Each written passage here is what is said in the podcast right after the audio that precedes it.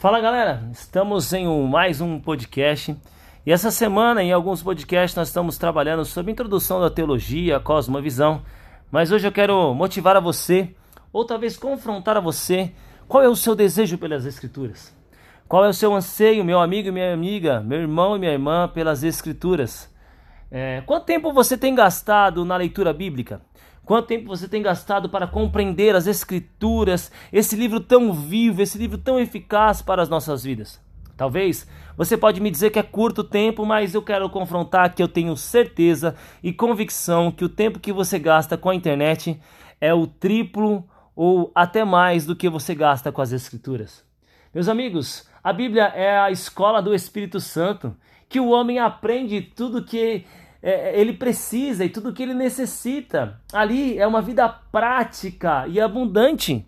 Este livro é um livro excelente que você não está buscando. Ele é inspirado por Deus, ele é escrito por homens, concebido no céu, nascido na terra, odiado pelo inferno, pregado pela igreja, perseguido pelo mundo e ele é crido pelos eleitos de Deus. Esse é o livro essa é a palavra de Deus para as nossas vidas. Eu lhe pergunto, por que, que você não está buscando isso?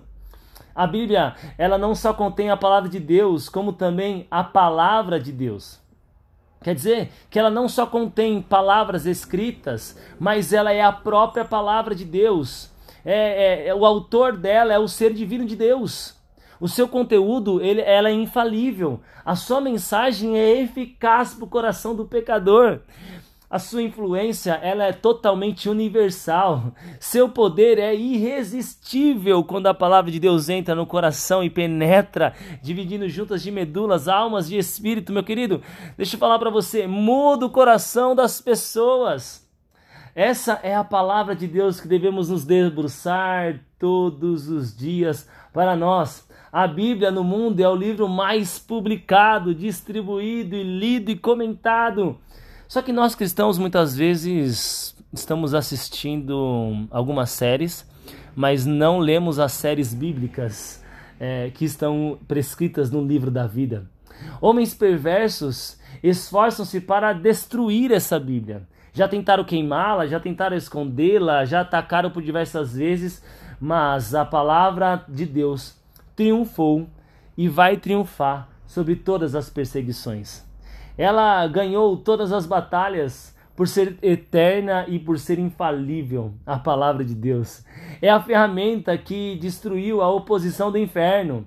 É o fogo que destruiu a insensatez dos falsos argumentos humanos. Essa palavra de Deus é a palavra que vai aquecendo o coração do homem, que vai mostrando a ele a, a, necessidade que precisa de um Salvador. E por que eu e você não nos debruçamos a essa palavra? Por que, que eu e você não saímos do comodismo para ler a palavra? Porque eu e você não deixamos o Instagram, o Facebook, a, a, o YouTube, as séries da Netflix para nos debruçar essa palavra. Sabe por quê? Porque isso vai fazer eu e você sairmos do comodismo.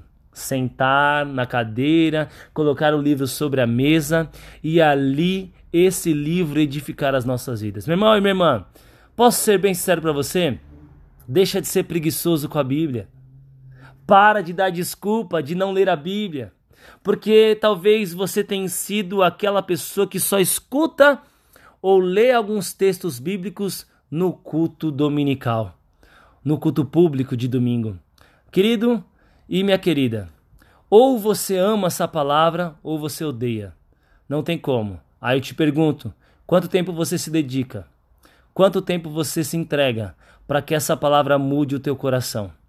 Mostre para mim o quanto tempo você se dedica por essa palavra, que você mostrará o quanto tempo você a ama. Então, que isso possa confrontar a nossa fé, que isso possa confrontar o nosso comportamento, mas nos levar a buscar as Escrituras do Senhor. Deus abençoe a tua vida e tenha um dia para buscar ao Senhor.